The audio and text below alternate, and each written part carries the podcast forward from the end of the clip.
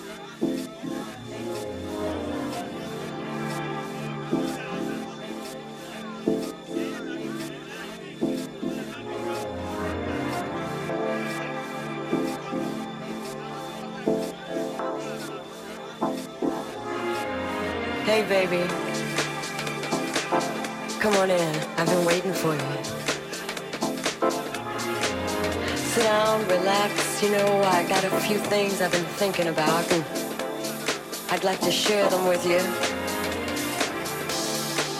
I know things have been a little strained around here lately because of all the all the stuff going on outside the house, you know, the pressure, the job, all those things that can weigh you down.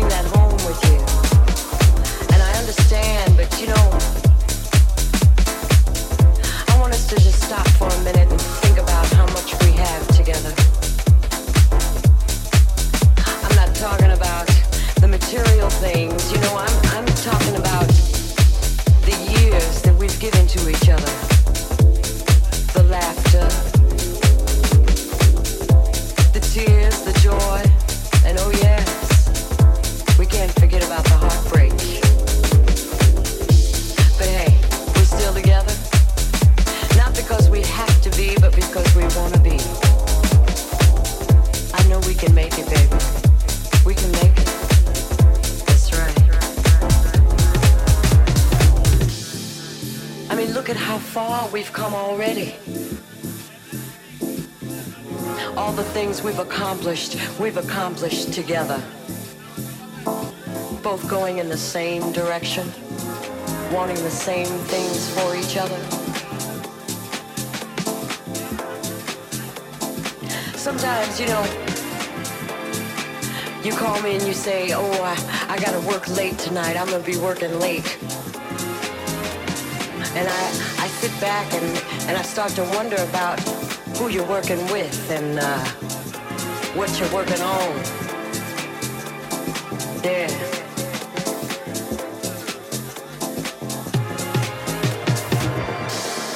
And I might get a little upset, but then, you know, you come home and you always find some little way to let me know I got no reason to worry. Oh, yeah. Know you love me.